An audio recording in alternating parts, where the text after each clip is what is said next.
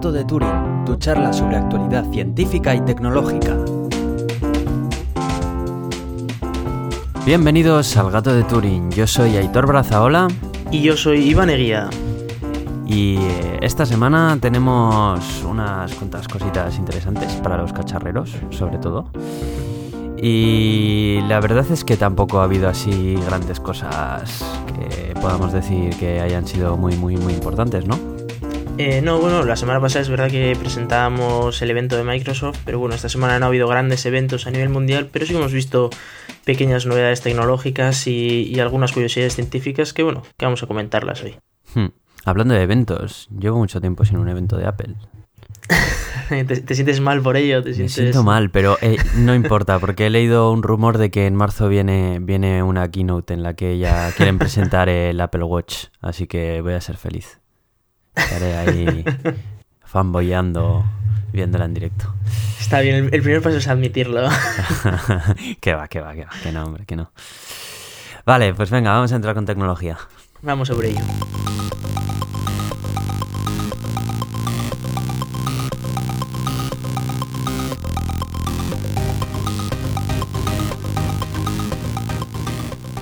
Muy bien, pues tenemos una nueva Raspberry Pi, ¿no? Efectivamente, eh, vamos a empezar por explicar lo que es esto de la Raspberry Pi. Eh, una Raspberry Pi es un pequeño ordenador basado en los procesadores parecidos a los móviles y, básicamente pues ahí pues, tú pones el sistema operativo que, tú quieras y, lo puedes usar pues para, para cualquier tipo de experimento porque tiene un montonazo de pines con los que puedes controlar LEDs, motores, eh, cualquier cosa que te puedas imaginar, válvulas, etc. Y, lo puedes usar pues para hacer experimentos, para, para controlar máquinas, para todo lo que se te ocurra, hacer robots, etc. Y bueno, eh, se, venía en, en, dos versiones, que hace poco salieron las versiones mejoradas, ¿no? Las Plus. Y, bueno, básicamente tuve una versión baratilla de, de 20 dólares que es un poco con menos prestaciones y de hecho no tiene ni siquiera internet, pero bueno, sirve para, para hacer uso de, pues de, pequeños sistemas que necesiten sobre todo un bajo consumo. Y luego tiene una versión mejorada, la B Plus, que en este caso eh, sirve ya como casi casi como un ordenador porque trae cuatro puertos USB, un puerto Ethernet HDMI a 1080 para ver en una pantalla lo que necesites y un procesador pues relativamente potente con sobre todo una bastante buena tarjeta de vídeo, o sea que podrías sobre todo para procesamiento de vídeo y de imágenes y tal, pues va, va, muy bien. Y luego, pues a partir de aquí salen un montón de periféricos, etcétera, que vienen conectados al pequeño ordenador, ¿no? Con es pues ARM el procesador que lleva, ¿no? Eso es, es un procesador ARM eh, y, bueno, es, un procesador que la, la B Plus pues venía con él a, a 700 MHz y un solo núcleo. Pero le podías hacer overclocking, le podías eh, aumentar la velocidad del procesador de manera que tuvieras más potencia. Y venía incluso, pues, eh, por la propia garantía venía, venía permitido, ¿no? Ese overclocking. A mí, ¿sabes lo que más me llama la atención de este, de este aparatito nuevo que han sacado? Es que Microsoft, ¿sabes que va a sacar una versión de Windows 10 gratis? Sí, sí, lo sé. Vamos por partes. Eh, Raspberry, la Fundación Raspberry, eh, sacaba una, una nueva versión, bueno, ha presentado una nueva versión esta semana, que es la Raspberry Pi 2, que sale en su modelo B con un nuevo procesador central y más RAM. Eh, ha cambiado de, tener una, una, RAM de 512 MB a, a 1024, ¿no? A 1 GB. Entonces, bueno, esto obviamente pues, permite tener muchísimas más tareas en paralelo funcionando en el, en el sistema. Y no solo eso, sino que han cambiado su procesador central y han, colocado un procesador de 4 núcleos a, a 1 gigabit, creo que era, o sea, a 1 gigahercio o a 900 megahercios, ahora mismo no, a 900, 900, creo. Sí, 900 megahercios. Con lo cual, eh, haciendo unos testes han dicho que sería hasta 6 veces más rápido que la B Plus y sigue manteniendo la misma forma, etcétera, con lo cual todos los periféricos y todos los sistemas que se habían creado para la B Plus siguen funcionando para la, para la Raspberry Pi 2. Eh, por lo demás no han hecho grandes cambios, es decir, seguimos teniendo la misma, la misma conexión Ethernet, los mismos USBs con el mismo bus que, bueno, sobre eso también quiero hablar. Y, y bueno, eh, seguimos teniendo el HDMI, seguimos teniendo eh, todo prácticamente igual, pero eso cambia a un procesador más, más veloz y a tener más RAM todavía. Más barata también. El precio se mantiene respecto a la, a la B Plus, es decir, eh, no cambia de precio a pesar de tener muchísimas mejoras. 35 dólares, ¿no? 35 dólares, que bueno, he de decir que no es exactamente así porque ahora hay mucha demanda y yo le he estado mirando y en España lo la puedes conseguir por unos 54 euros. ¿Y ese aumento de precio? ¿Por la demanda? Pues supongo que será por eso, porque eh, realmente eh, estuve mirando y sí que costaba unos 41 euros y unos 13 euros de envío, que obviamente 13 euros no te cuesta enviar esto, así que sí, se da por hecho que es unos 54 euros en España. Es, es- es un problema y también pasó con la B Plus en su día, en que costaba bastante más. No he mirado los precios de la B Plus a día de hoy, pero... Pero sí que eso, que es normal que ahora como han sacado una remesa bastante pequeña de, del ordenador, pues sí que ellos la venden a 35 dólares, pero sube mucho de precio. Ya. Pues con respecto a lo de Microsoft para Raspberry, si te Sí. quedaba alguna duda de que estamos ante un nuevo Microsoft, yo creo que esto es la confirmación, ¿no? Sí, sin duda. Eh, esta, esta nueva Raspberry, que ya es bastante potentilla, eh, ha conseguido un acuerdo con Microsoft y eh, Windows 10 traerá una versión específica para, para Raspberry Pi. Y no solo es que la traiga, sino que encima la va a traer gratis. No me lo puedo decir- creer, o sea, esto Sí, ah, sí, Balmer gratis. se, se tiraría por un puente, ¿sabes? Sí, Antes de ver esto. Y Un- bueno, un obviamente- chisme para que cacharren geeks con Windows y encima gratis. Y encima que Windows funcione en, ese, en esas especificaciones, ¿eh? Increíble, Sí, ¿quién le iba a decir? Obviamente lo, lo probaremos, cacharrearemos con él. Porque, claro, además, además de esa ventaja, ¿no? De, de poder probarlo gratis y de, de decir tú, pues, qué es lo que te parece el nuevo Windows. Así que, bueno, por, por primera vez no voy a criticar a Windows, me parece muy bueno lo que, lo que acaba de hacer. Eh, el permitir, porque realmente una Raspberry Pi no es para todo el mundo, vamos a decirlo claro, es eh, cualquier persona con, con conocimientos de informática medios sí que es verdad que lo podría usar sin mayores problemas, pero no es un producto que sirva para cualquier persona que esté en casa mirando Twenty. O sea, Es un aparato muy crudo, o sea, es un aparato Sí, que es- tú te llega, por no tener, no tiene ni carcasa y ni- no tiene nada, o sea, tú tienes ya que andarle instalas conectando lo en la quieras, pantalla, tienes es. que andar instalarle eh, el sistema operativo y todo. el sistema operativo, cogiendo la, la micro SD, etcétera. Eh, pero bueno, eh, cualquier persona que cacharree con estos aparatos, que, que le guste usarlo en, pues yo qué sé, yo me estoy montando pues, un experimento con una pecera, eh, si en, en mi trabajo también estamos usando varias pues para hacer experimentos, también lo puedes usar pues para streaming, para, para Muchos- ponerte un pequeño media center en casa. Sí, eso es. Yo, yo he visto mucha gente que lo está utilizando como media center en su casa, que le han puesto una cajita así, o como, como ocupa Sí. poco y no consume apenas, pues lo tienen debajo Sí, de la eh, tele y le Es una, esa es una gran ventaja porque estamos hablando de que sí que es verdad que en esta nueva Raspberry se ha aumentado un poco el consumo, pero eh, andaba por el orden de los 4 vatios o una cosa así, o sea que estamos hablando de un consumo bastante ridículo que, que puedes tener 5 funcionando en casa y ni lo notas en la factura de la luz, es Mm. decir, eh, está, está muy bien pensado. Y que ahí puedas tener un Windows gratuitamente para probar cómo funciona, para incluso desarrollar aplicaciones, porque tengo entendido que esas aplicaciones además funcionarían en todos los sistemas Windows, es decir, Mm. que desarrollas una aplicación para el Rasp- Raspberry Pi y te funciona en el resto de, de ordenadores, lo cual, Esa es la pues- idea, sí. Eso estaría bien. claro, eh, para todos los cacharreros como nosotros, pues la verdad es que es bastante tentador para meternos, empezar a meternos de nuevo un poquito en el mundo de Windows que yo lo tengo ya dejado de lado desde hace años. Bueno, pues... Sí. Pues Luego habrá sí que... probarlo, sí. Sí, me Dime. gustaría también eh, decir un pequeño detalle que, bueno, entiendo que les ha limitado mucho el, el dinero que querían que costara, esos 35 dólares, pero sí que es verdad que he notado yo una pequeña deficiencia, que era algo que me hubiera gustado que hubieran arreglado a día de hoy, tal como funciona Raspberry. eh, tanto el Ethernet como los USBs van todos por un único bus USB 2.0. Esto supone Ah, primero Un cuello de botella tremendo, ¿no? un cuello de botella tremendo porque eh, todo, todos los datos de todos los USBs van a pasar por ahí, por, por ese bus e incluso el Ethernet. Y el problema de USB 2.0 es que tiene una limitación de unos 400 megas. Y entonces, pues si quisieras poner gigabit, por ejemplo, no puedes. Mm, tienes limitado a 100 megas porque además tienes que compartir con otros USBs, etcétera. Esto me hubiera gustado que lo hubieran mejorado, que hubieran puesto, por ejemplo, un USB 3.0, un, un bus 3.0 al lado del 2.0 y hubieran repartido, ¿no? Pues dos USBs para el 2.0, dos para el 3.0 y el Ethernet por el 3.0, por ejemplo, que tendrías ya posibilidad de tener gigabit. Ya. Pero bueno. Lo, que pasa es que los costes ya igual no lo habrían podido. Sí, probablemente, probablemente habría subido muchísimo de precio, incluso al doble.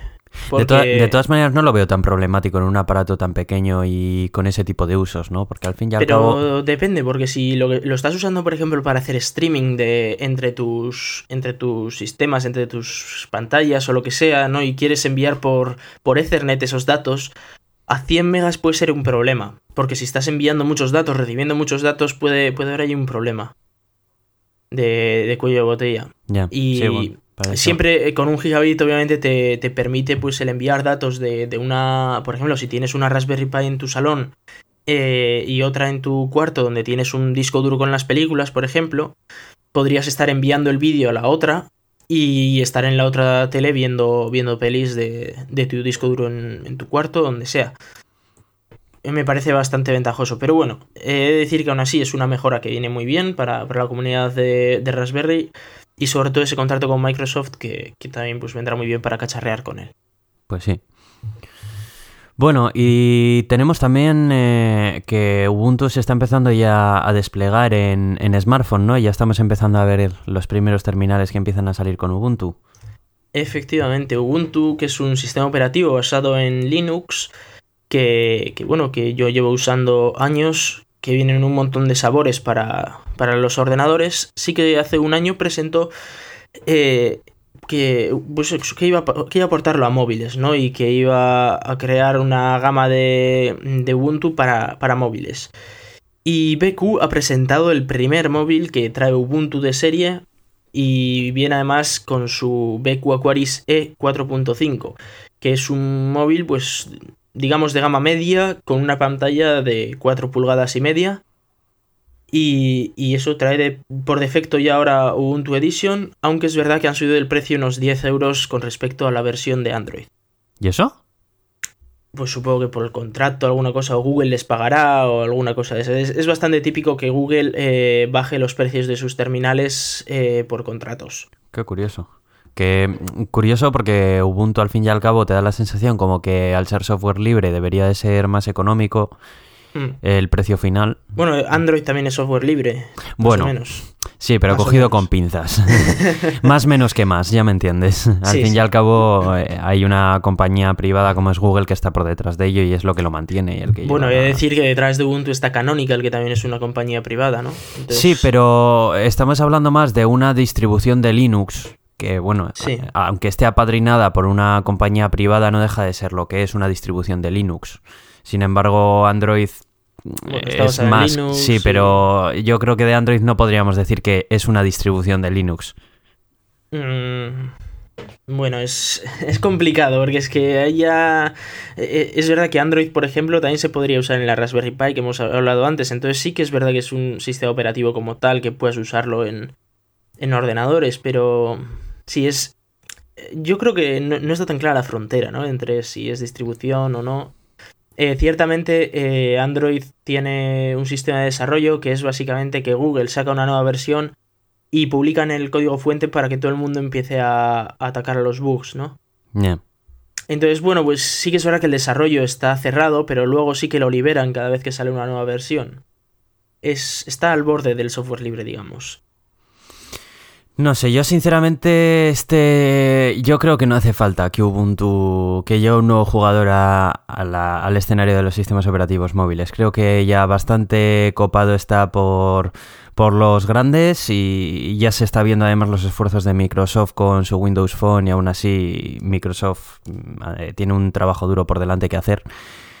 Y no sé, yo creo que mm, puestos a ponerle un sistema operativo a un, a un terminal de estas características, que a mí me parece un terminal de calidad-precio fantástico, yo creo que gana más el usuario final con, con, Android, solamente por el gran elenco de aplicaciones que ya tiene disponibles a día de hoy para instalar y utilizar, que, que un nuevo sistema operativo móvil con, pues, con un discutible elenco de aplicaciones. No sé, ¿qué piensas tú? Eh, sí, yo pienso que Ubuntu se tendría que dedicar a lo que realmente se, se creó para hacerlo, ¿no? Que es un sistema operativo de escritorio que además ha tomado unas decisiones con las que yo no estoy nada de acuerdo últimamente, como el, eh, bueno, eh, hace poco pues, se usaba X11 de escritorio, se creó uno nuevo, Wayland, que ya lo empiezan a soportar la mayoría de plataformas y cogió Canonical y dijo, pues nosotros vamos a crear otro distinto para ser diferentes, ¿no? Y ese tipo de decisiones no, no me hace mucha gracia. El, el, crear un entorno de escritorio nuevo, el Unity este, que además de a mí parecerme extremadamente feo, me parece ridículo empezar a crear otros sistemas cuando ya existen algunos como KDE, XFCE, GNOME, etcétera, que ya pues traen su propio soporte y un montón de gente detrás, pues me parece que Canonical está tomando decisiones que a mí personalmente no me gustan. Supongo que serán también porque entiendo que eh, los sistemas de sobremesa eh, y portátiles, etcétera, cada vez se venden menos, entonces igual querían aumentar su mercado. Pero no sé, no, no me parece una decisión acertada si lo que quieren es un sistema operativo para lo que era, ¿no? Un sistema operativo de escritorio que fuera fácil de usar, que fuera fuerte, que, que, no, que no tuviera problemas. No sé, me parece que se están un poco yendo por las ramas. Sí, sí, eso creo yo. Estoy, eh, además estoy viendo también que mm, la mayoría de que intentan suplir un poco lo, lo, del tema de las aplicaciones con un concepto que llaman scopes, que por lo que estoy viendo no deja de ser más que aplicaciones web. Eh, a mí me recuerda muchísimo sí, a Firefox. Firefox OS, sí, Firefox OS. Es Sí. que, sinceramente, creo que creo que no hacen falta estos sistemas operativos. O sea, Mm. creo que es que creo que no son necesarios. Que, que si se centran en desarrollar el software de mm, o aplicaciones nativas, tanto para Android o para iOS o para Windows Phone, y reforzar su desarrollo en sistemas operativos de escritorio, no sé, a mí me da la sensación de que, eh, que los smartphones son un pastel muy jugoso, que todas las empresas se los quiere, se lo quieran rifar, pero Sí. esto tarde o temprano me da la sensación que es como una burbuja, ¿no? Todos quieren estar Sí, ahí, pero... Como la .com en su día. Eh, he de decir que Ubuntu, con, con estos sistemas operativos para móviles, lo que pretendía era que tú pudieras conectar este, este móvil a, un, a una pantalla y a un teclado y que automáticamente la pantalla te aparecía un escritorio Ubuntu normal como el de escritorio, ¿no? Como el de, el de ordenador y pudieras usarlo como si fuera tu ordenador. Lo cual pues también tiene, tiene su, su punto y sí que es verdad que en ese aspecto pues se separa un poco del resto de, ¿Pero para qué? ¿Tú crees que, tú crees que si lo tienes para lo no tener un- utilizarías? para no ¿Y qué haces su con idea él? es no uses un ordenador. Ten este móvil y cuando necesites un ordenador lo conectas a una pantalla y un teclado y ya tienes un ordenador. Bueno, pero un ordenador define ordenador, porque el hardware que puedes llegar a tener en un móvil dista mucho del que puedas necesitar en un ordenador. Y es que al final... Obviamente para gaming y tal no te sirve, pero igual para trabajar te puede llegar a servir, no, lo sé. pero ya no te hablo para gaming, para muchas otras cosas que, a ver, para hacer cosas básicas como leer los feeds o entrar en Twitter, redes sociales y así, que es lo típico que sueles utilizar, hoy en día sabes que no necesitas un ordenador. Ergo, no necesitas un sistema operativo de escritorio como Ubuntu para hacer eso. Cualquier smartphone de hoy en día te da la posibilidad de hacerlo o incluso cualquier tableta te da la Sí. posibilidad para hacerlo. El hecho de querer tener un sistema operativo con interfaz de escritorio sería simplemente pues para ese tipo de aplicaciones como la programación, el desarrollo Sí. de eh, o, o- o retoque de fotografía o cosas que un móvil no te da, pero no te da por la interfaz del móvil, no te da pues porque son dispositivos portables que no tienen esta, esta capacidad de Sí. procesado. Pero es que en ese móvil tampoco la tendrías. Entonces, acabas para teniendo programar tampoco necesitas mucho procesado, es decir. Sí que es verdad que para eh, edición de imagen, edición de vídeo, etcétera, necesitas una CPU potente y una gráfica potente, pero para programar tampoco necesitas gran cosa. Sí, pero no sé, me, me da la sensación de que, eh, que te da la ilusión de que es un ordenador, pero no deja de ser lo mismo que había antes. Es como... Sí, sí, es un móvil, con, o sea, tienes el procesador del móvil. A mí, a mí me recuerda a un netbook, ¿sabes? De- de- ¿Te acuerdas de la fiebre de los netbooks? Que, que no valían para Sí. nada, que eran ordenadores en apariencia, porque llevaban un sistema Sí. operativo de ordenador de escritorio, pero a la- a la hora de la verdad no te daban lo que te da un ordenador de escritorio. porque ni de coña tenían esa potencia.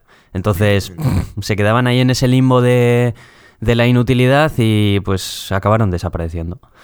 Sí, sobre todo con la llegada de, de los Air y estos ultrabooks y tal. Sí, de, de la que mayoría además tienen de una ultrabooks. capacidad de procesamiento muy superior y son mucho más pequeños. Claro, claro. Sí, habrá que ver cómo se desarrolla esto de Ubuntu, pero a priori a mí no me parece un movimiento acertado. No, yo creo que tampoco. Yo creo que BQ lo saca pues porque es una compañía que, que puede sacar este tipo de cosas sin, sin mucho riesgo, porque tiene este mismo terminal, lo tiene con alternativa en Android y, y demás, y bueno, yo creo que la ha sacado un poco en plan, pues porque podemos, ¿sabes? Pero bueno, ya veremos a ver cómo va evolucionando esto. Bueno, y esta semana ha, eh, salido un anuncio en 9to5Mac que, eh, bueno, a todos los que tengamos iOS puede que nos interese. Em, hay una cosa que me gusta muchísimo de Spotify y es el modelo de negocio que tiene, pero a mí me pasa una cosa muy extraña con Spotify. Hay temporadas que lo utilizo mogollón, pero luego hay temporadas que, que digo, no sé por qué estoy pagando el servicio de Spotify y cojo y lo doy de baja. Porque sencillamente yo hay muchas temporadas en las que sí que escucho mucha música y otras temporadas en, en las que lo máximo que escucho, eh, lo que más escucho son podcasts y apenas escucho música. Y claro, tampoco voy a estar pagando por no escucharla igual un mes o dos meses, ¿no? Y yo soy muy de, de comprarme música. A mí me gusta tenerla, mi música. En plan, mi música es mía y la reproduzco cuando quiera, donde quiera, ¿sabes? Y me gusta mucho el modelo de Spotify, pero lo veo un poco lastrado en ese sentido, ¿no? En el sentido de que, bueno, no lastrado, es que realmente es así. Es el, el modelo de negocio es así y, ya está. Y supongo que para alguien que, que le guste más la música y tenga un uso más intensivo que, que yo, que me gusta, pero no. Tampoco, no sé. Eh, pues eso, muchas veces al final me acabo, acabo utilizando la aplicación música de, de iOS, que yo compro mi música o la meto desde mis eh, CDs o música que yo tenga bajada de otras fuentes, lo que fuera, y lo tengo ahí para siempre, y es mía. Entonces, hace no mucho Apple compró Beats, que, bueno, mm, hubo montón de noticias de que tal, de que cuál y los motivos por el que lo hacían. Y principalmente parece ser que el motivo por el que lo hacían era por un servicio muy bueno que tenía de recomendación y de música en streaming Beats, que no nos llegó a España, gracias a nuestras queridas leyes, que no voy a hablar ahora de ellas. Y por lo visto debía de ser muy bueno, debería estar a la altura de Spotify o muchos incluso decían que las recomendaciones eran mucho mejor, porque por lo visto eh, no era un, simplemente un algoritmo, sino que había muchos trabajadores que eran los que utilizaban el algoritmo como herramienta para ponerte una buena selección de música y demás, ¿no? Y eh, aunque muchos pensaban que lo hacían por el hardware de, de Beats, que eso fue muy criticado, en realidad parece ser que, Apple lo que le interesaba era el servicio de- de streaming. Y bueno, a lo que voy, que lo que parece ser que lo que quiere Apple es integrar el servicio de Beats Music, probablemente no llamándolo Beats, lo llamará de otra cosa, pero integrarlo dentro de, dentro de iOS y de OS X y de iTunes, que estaría genial, porque hasta ahora iTunes no dispone de un servicio de, de streaming. Es tú coges, compras las canciones que quieras en el iTunes Store, son tuyas y ya, sin más. Y bueno, sí que hay un, tiene un servicio llamado iTunes Radio que sacaron el año pasado, pero solo está disponible en Estados Unidos, no ha llegado a España, te puedes imaginar por qué, no voy a decir nada. En el que es algo parecido a Spotify, pero es más en plan emisora de radio, parecido al servicio de radio y, y todo esto. Pero bueno. Así que yo tengo muchas ganas por saber qué es lo que pasa con Beats Music. Si lo integran yo sería súper feliz porque podría tener las ventajas del mundo de tener mi propia música mezcladas con las ventajas del mundo de pagar un servicio de, de streaming y poder escuchar ¿Y lo que quiera crees tú que va a llegar a España o se va a quedar entre medias? Pues yo qué sé, yo espero que sí, porque estamos hablando de una empresa que tiene pasta a raudales, entonces yo creo que esta gente, si ya revolucionaron el tema con iTunes, de que fueron los primeros que permitieron que una persona te pu- se pudiese comprar una canción suelta y no un álbum entero, y tuvieron que pelear con las discográficas y lo consiguieron, yo espero que si alguien puede, macho, que sean ellos, porque es que esto tiene que cambiar, así que... Ah, bueno, y lo que me ha gustado también es que por lo visto el, el precio debe de ser mejor, el- la mensualidad debe ser mejor que la de Spotify, que actualmente Spotify similares suelen andar los 9,99 al mes. La, la- Sí, los 10 euros, digamos. Eso es, los 10 euros. Y esto digamos que lo irían a sacar por 7 euros y poco al mes. Lo cual, jolín, estaría Sí, muy es- bien. Es una reducción interesante, sí. Sí, estaría muy bien y aparte que si tienes iOS o tienes OS X, la integración que ya te viene en el propio sistema operativo, que no te tienes que instalar apps de terceros ni nada, te viene ya todo en plan muy plug and play. Así que, bueno, a mí me gusta mucho esto.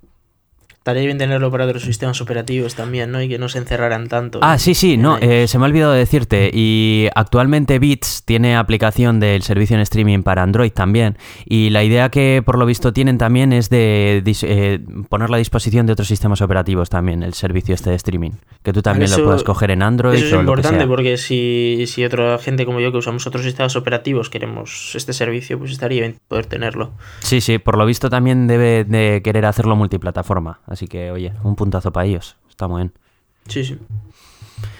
Bueno, ¿y te acuerdas cuando te comentaba antes de que la FCC cambia el concepto de banda ancha? Sí, me has dicho el tituleado y me has dejado a cuadros. Porque...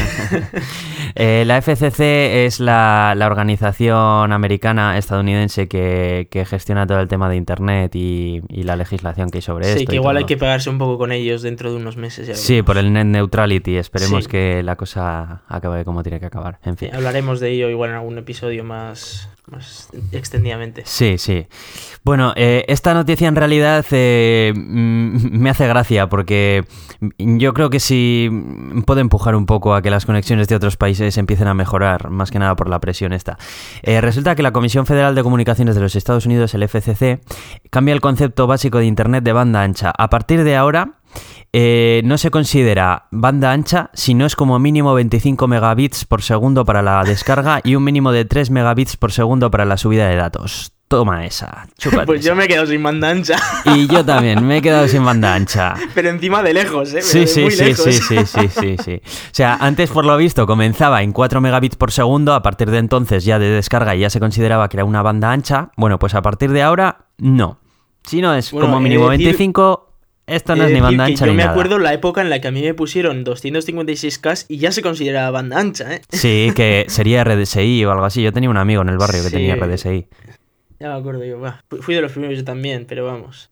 He de decir que eh, esto es algo que es obvio, es decir, a día de hoy las conexiones deberían ir ya a 100 megas como algo habitual, digamos, normal que haya gente que vaya algo por debajo y normal que haya gente algo por encima, pero como algo nominal 100 megabits me parece algo lógico. Sí, sí, hoy en día ya y, y poco a poco que vayan convirtiéndose las conexiones en asimétricas, porque ya Mm. ha cambiado eso del concepto de que el cliente al final solamente descarga cosas de la web. Hoy en día el cliente sube muchas cosas a la web, la web social, eh, los contenidos multimedia. Los mayores fin. creadores de contenido son los usuarios, al fin y al Sí, cabo. sí, sí, sí, esto tiene que cambiar y mucho. Y lo que me gusta de esto es que no se queda simplemente en un pequeño cambio de nombre, es que estamos hablando de la FCC, esto es un organismo muy importante y esto, quieras que no, también obliga y empuja mucho a muchas compañías porque ya no te van a poder vender una banda ancha que sea de menos de 25, porque Sí. ya no estarían, o sea, ya pueden ser multados por ofrecer eso, porque en realidad no es ya banda ancha, no Sí, se considera no lo pueden banda llamar ancha. banda ancha. Eso es, entonces si quieren seguir manteniendo a la altura su- sus ofertas de marketing, pues van a tener que hacer un esfuerzo técnico, muchas de ellas. Sí, sobre eso también hablábamos la semana pasada, ¿no? De que Movistar, por ejemplo, en España quería subir las velocidades. Sí, sí, sí, joder, que eso me ha venido genial. Todavía, bueno, Sí. todavía a mí no me ha llegado, pero eh, confío No, no, en que llegue poco a poco. Pero bueno, llegará en unos meses, digamos, y para todos aquellos que no tenemos fibra, aunque a mí igual me la ponen dentro de poco, ya veremos. Pero para todos aquellos que no tenemos fibra y que vamos a 10 megas o una cosa así, pues que nos suban la velocidad a 20-30, pues siempre viene muy bien. Sí. Eh, más que nada porque otras operadoras que ya utilizan ahora mismo las redes de Telefónica aquí en España ya están ofreciendo más datos sobre el par de cobre que Sí. de, de 10 megas de descarga están ofreciendo más y es la propia Movistar la que tiene las propias líneas y tiene impuesto el límite absurdo de 10 megas, cosa que yo Sí, nunca he entendido. Digo, pues sí, ¿por qué viene ya Astel y me ofrece 30 Por el mismo viene- cable que Telefónica. por el mismo cable que encima es tuyo y vienes tú y me ofreces 10? Que alguien me lo explique. Bueno, pues Igual parece- está más caro incluso. Sí, sí, sí, y encima más caro, o sea, Ujú. súper curioso. Pues esto, esto es interesante y... Sí, algo curioso sobre por qué han tomado esta decisión era cosas como que solo el 13% de los estadounidenses tiene una conexión tan baja como 25 megas, ¿no? Joder. y luego tú lo piensas y dices, Dios mío, no tengo ni la mitad, ¿no? Madre mía. 25, cada vez que leo 25 megabits para descarga, bueno, me quedo loco. Ya te imaginas 25 megabits, eso es la leche, una velocidad brutal. Aquí ando sobreviviendo con mis pobres 10 megas que, que, como mucho llegan a 8 y bueno, en sus mejores días, en fin. Bueno, pues eso es lo que teníamos para tecnología. Eso es. Vamos a hablar un poquito de ciencia. Venga.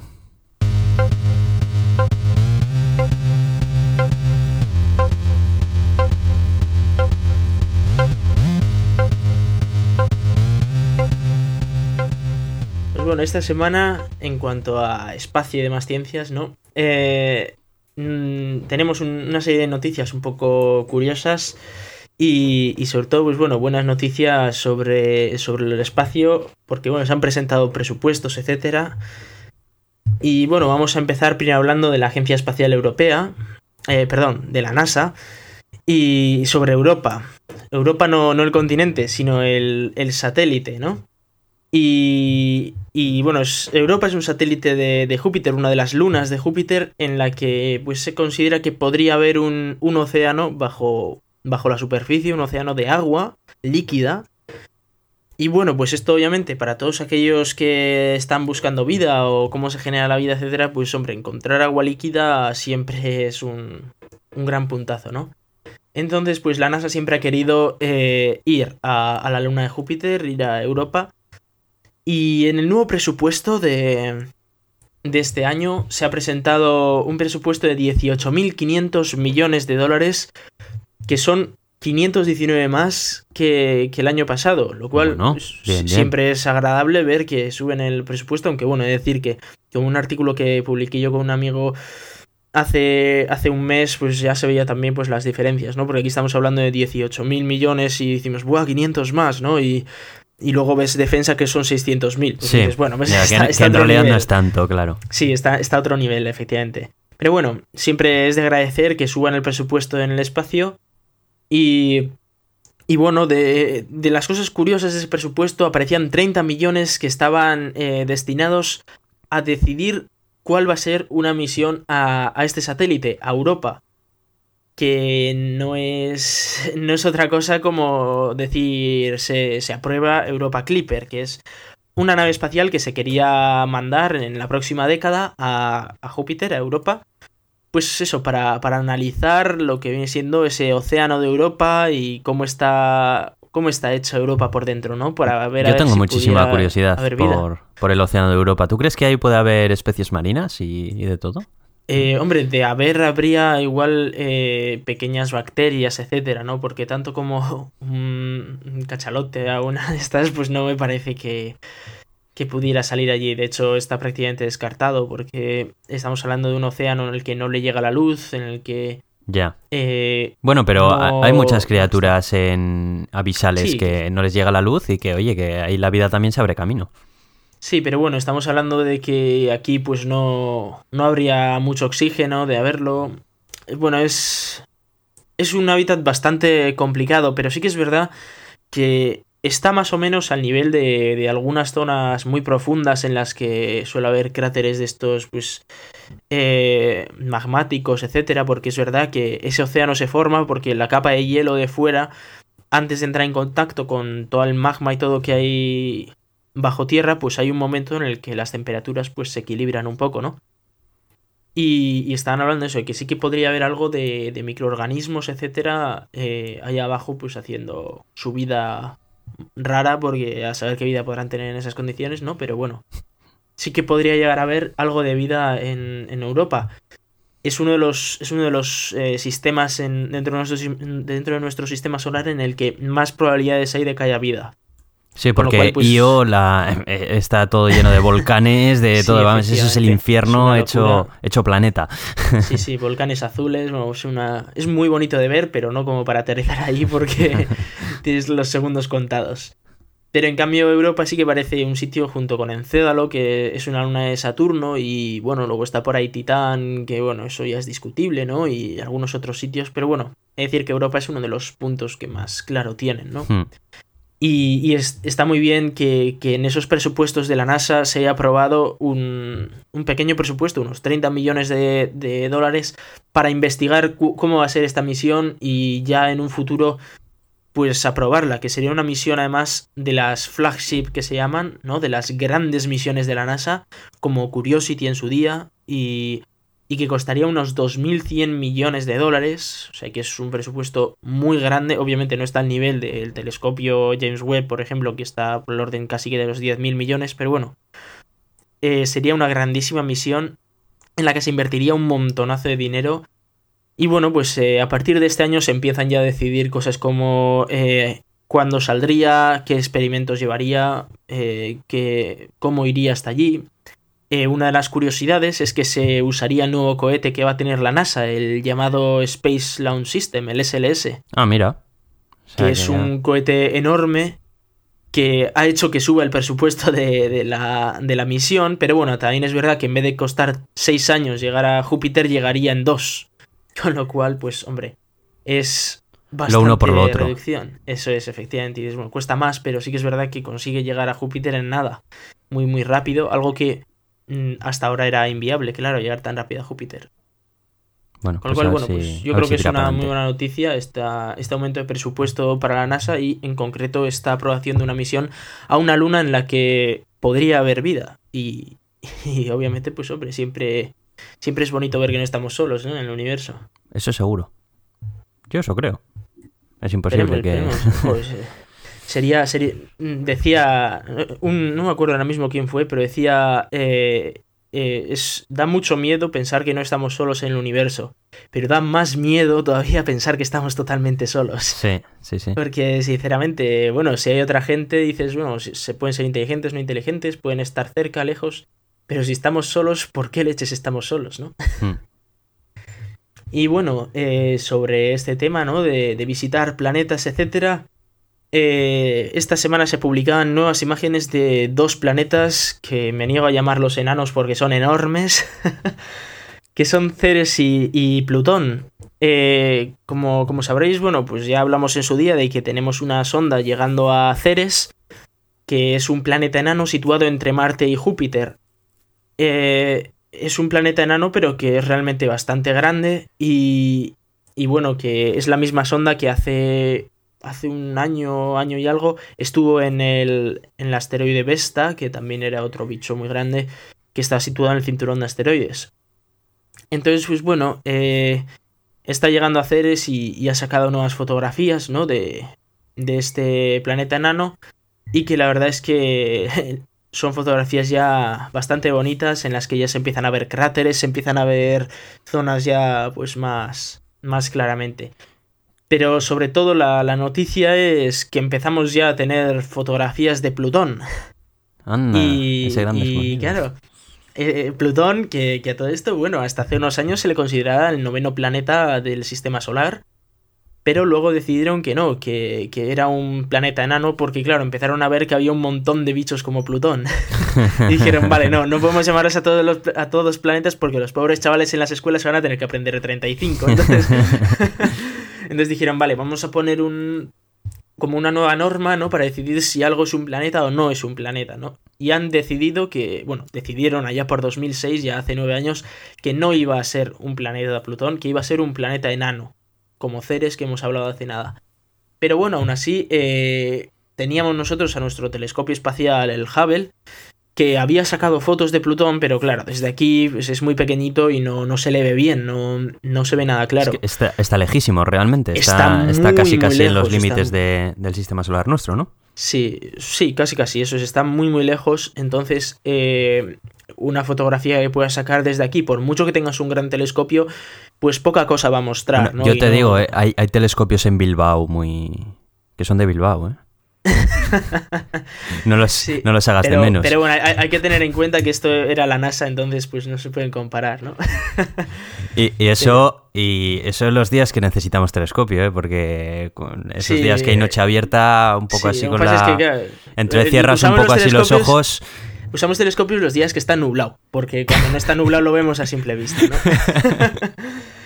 Pero, pero bueno, eso es, con, con el Hubble no se podía ver del todo bien, así que mandamos unas ondas que salió en 2006, o sea, estamos hablando de hace nueve años, salió de la Tierra para ir hacia Plutón. Y eh, ya se, ha- se despertó el mes pasado ya definitivamente para ya hacer todo el acercamiento final a Plutón que llegará este verano. Y, y ya eh, a finales de- del mes pasado, finales de enero, sacó las primeras fotografías de esta última etapa eh, desde donde está ahora situado, que está lejísimos, pero bueno, ya, ya se puede ver Plutón y de hecho no solo se ve Plutón, sino que se ve su luna, Caronte. Y, y se ve además eh, en las fotos, aunque es verdad que están muy pixeladas y bueno, pues esto tiene que mejorar muchísimo, eh, se ve pues esa especie de, de luna medio llenar, ¿no? Que, que suele hacer el la típica foto pues cuando te estás acercando, ¿no? Hmm. de que se ve que no es tan esférico, sino que ya se empiezan a ver las sombras provocadas por el Sol. Pero bueno, todavía estamos muy lejos de Plutón, que llegará, como he dicho, este verano, y veremos sin duda fotos increíbles en las que dentro de poco se empezarán a poder ver más lunas, porque recordemos que Plutón tiene un montón de lunas, creo que son cinco si no me equivoco, y, y entre ellas está Caronte, que es casi casi tan grande como el propio Plutón, es un, es un bicho enorme, de hecho, una de las razones por la que no consideran Plutón un planeta es precisamente porque tiene Caronte al lado, porque dicen que es tan grande que casi casi son dos planetas uno junto al otro, ¿no? Se le llama planeta doble. Pero bueno, eh, ya, ya empezamos a ver esas fotos y esperemos que de aquí a unos meses pues ya superemos incluso la resolución del propio Hubble, ¿no? Y, y podamos ver imágenes espectaculares de, de un nuevo mundo que todavía no hemos visto jamás. Sí, porque estas todavía son un poco así, ¿eh? Tampoco son... Sí, bueno, se están ve- pixeladas, sí, pero sí. es la primera, es, digamos, es la primera foto de esta última parte de la misión, de, esta, Sí. de este acercamiento. Entonces, Bueno, y seguimos con la... mm, Con la fabulosa historia de nuestro querido Philae, ¿no? Sí, vamos a recordar que a finales del año pasado, creo que era noviembre o así, eh, pues Philae, eh, bueno, la sonda Rosetta que estaba ahí en un cometa, en el cometa 67P, llevaba una pequeña sonda llamada Philae que, que lanzó contra el propio cometa. Y bueno, pues la idea de esta sonda era que se enganchaba con el cometa, ¿no? Con unos arpones y investigaba allí durante un tiempo, tenía unos paneles solares y tal. Lo que pasó fue que pegó un rebote de 3 kilómetros de. O sea, no, de, de un kilómetro y pico de altura. eh, una locura de, de, de rebote. Y luego otro rebote más. Y acabó a tomar por saco. En una zona que todavía no está claro dónde acabó y que ni siquiera la han llegado a encontrar. Pero han salido unas imágenes, porque a todo esto Rosetta estuvo fotografiando cómo aterrizaba, etcétera, ¿no? Han salido unas imágenes en las que se ve el puntito de, de esta sonda de Philae al, al borde de un acantilado, pero subiendo todavía o bajando, pero vamos, que está todavía en el aire, como a unos metros de altura. Y esto significa que ya están cerca de encontrar donde aterrizó finalmente. Jo. Que, que luego se quedó en una zona escarpada en la que no le daba el sol y se apagó, se terminó apagando. Pero, pero bueno, parece ser eh, que está muy, muy, muy cerca de unos acantilados en los que ya se podría empezar a, a investigar si, si está ahí. A todo esto, eh, esta semana ha bajado Rosetta a los 6 kilómetros de altura, o sea que está casi, casi pegadita, pegadita al suelo, Sí. sacando unas fotos espectaculares que, por cierto, no nos van a enseñar. ¿Y eso? Porque, porque eh, la cámara buena, la cámara Osiris, la que es, es la cámara que, con la que van a hacer experimentos, etcétera, está a cargo del Instituto Max Planck. Y el Instituto Max Planck eh, le ha dado porque va a publicar solo las imágenes que ellos quieran cuando ellos quieran. Vaya. Lo cual me parece una vergüenza que la ESA per- eh, permita esto en una nave suya, ¿no? Ya. Eh, es una pena porque las fotos son espectaculares. Cada vez que sale una foto de esas es impresionante. Es como, Dios mío, qué imagen más, más espectacular. Pero, claro, a todo esto, pues, como sacan unas, pues, muy, muy, muy poco a menudo, pues, pues es difícil, ¿no? Eh, ver esas fotos espectaculares. Ya.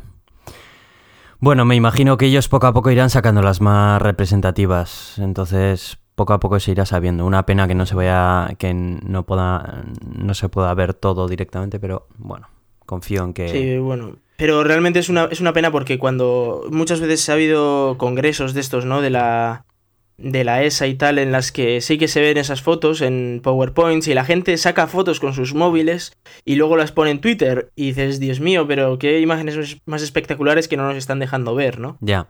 Es una pena. Ya. Eh, bueno, el siguiente enlace que has puesto en la lista de temas, mm, explícamelo, porque eh, esto se me escapa ya. Eh, vamos a hablar de, ya para acabar, ¿no? De, un tema que a mí me resulta bastante interesante. Y bueno, el, el título dice así, ¿no? El artículo de Bicep 2 Cake Plank sobre los modos B primordiales. He leído así, sí, efectivamente, ole. Parece que estás hablando en chino.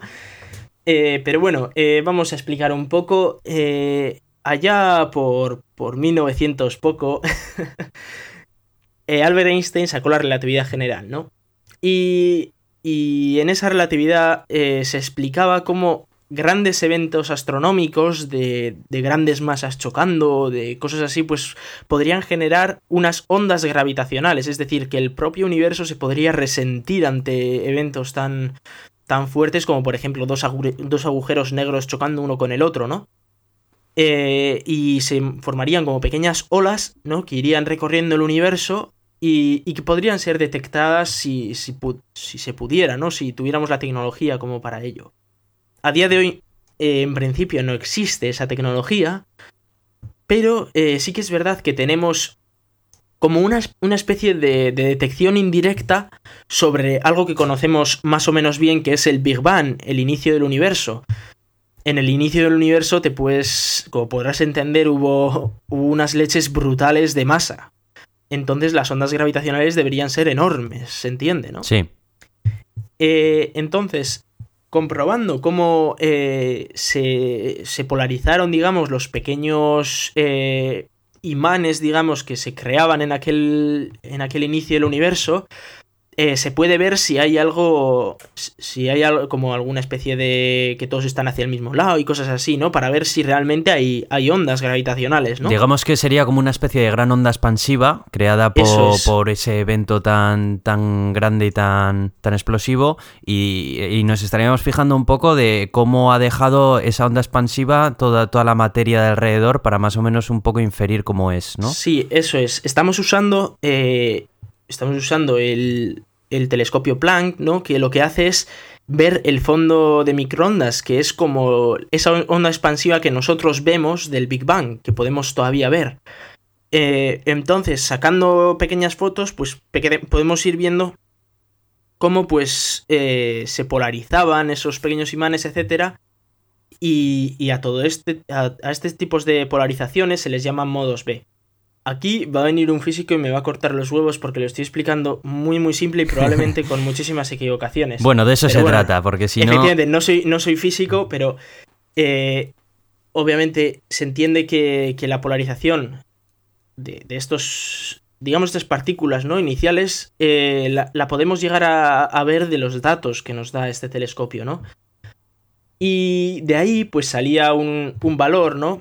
Que es R, que aunque no tengo es, eh, muy claro lo que significa, eh, estaríamos hablando de, la, de, una, de una probabilidad de, que existan esos modos B, ¿no? Y si esos modos B existieran, podríamos estar hablando que se podrían haber detectado ondas gravitacionales y por lo tanto, pues ya demostrar uno de los pequeños flecos que quedaría de la relatividad general por, por explicar. Ya. Y eh, están hablando de que eh, a día de hoy ese valor para esa variable R, ¿no? Eh, está. Lo único que saben está, es que está por debajo de 0,12. Pero. Pero bueno, eso poco, poco nos dice. Porque según dicen, para que realmente se confirmara, se debería demostrar que es mayor que 0. Y aunque sí que es verdad que se cree que estará sobre 0,4, todavía no se puede confirmar eso, porque podría ser incluso negativa. Así que estaríamos hablando de probabilidades, ¿no? Probabilidades. Todo estadística, eh, pero estamos hablando de que. Eh, ese 0,4 sería una probabilidad, querrías decir. Ese 0,4 eh, o 0,04 me parece que es. lo, que, lo que indica es la, la existencia de modos B al inicio del universo, que básicamente lo que nos dice es que es muy probable que hubiera habido ondas gravitacionales. Ya pero no, no, es exactamente una probabilidad, es, un número, digamos, eh, una variable que sale de ahí por unos cálculos matemáticos, pero eh, lo, que, lo que dice la teoría es que esa R debería ser aproximadamente 0,04. Y lo que ahora sabemos es que es menor que 0,12. Y que sí que es verdad que eh, andaría sobre los 0,04, pero como todavía es todo estadística, el error que da es muy grande y podría ser incluso hasta negativa, o sea que no lo, no lo pueden confirmar, pero estamos esperando a nuevos datos para saber si se confirmaría o no. No obstante, eh, creen que no se puede confirmar con la tecnología actual. Así que bueno, es un, es un dato interesante, ¿no? Eh, porque sí que es verdad que el año pasado se, se empezó a decir, ¿no? Que si hay ondas gravitacionales o, o no, o tal. Pero este año ya con los datos sobre la mesa eh, eh, se dice que sí que es verdad que hay un pequeño exceso en unas variables, pero que podría ser simplemente pues una fluctuación estadística, que no lo han calculado bien. Así que bueno, a día de hoy no se puede confirmar la existencia de ondas gravitacionales. Bueno, pues pues esto ha sido todo por hoy. Em, no tenemos nada más por ahí en el tintero, ¿no? No tenemos nada más. Pero bueno, recordaros también nuestros métodos de contacto, que podéis contactar con nosotros en Twitter, en arroba el gato de Turing, en Facebook, que ahora tenemos página, que es facebook.com barra el gato de Turing. Me gusta, me gusta. Y, podremos también, podéis eh, escribirnos en iTunes, en iBox, poner vuestros comentarios o incluso en el post que acompaña a este, a este episodio. Y, y por supuesto, pues valorarnos en, en iTunes y tal para que salgamos entre los primeros y darnos a conocer, porque siempre son temas que hay gente que igual le pueden interesar y que estaría bien pues, que pudieran informarse sin tener que leer todos los días las noticias, ¿no? Pues sí, la verdad. Y nada más, yo soy Aitor, arroba cronosnhz en Twitter con cada kilo. Y yo soy Iván, arroba racican en Twitter. Muchas gracias y hasta pronto.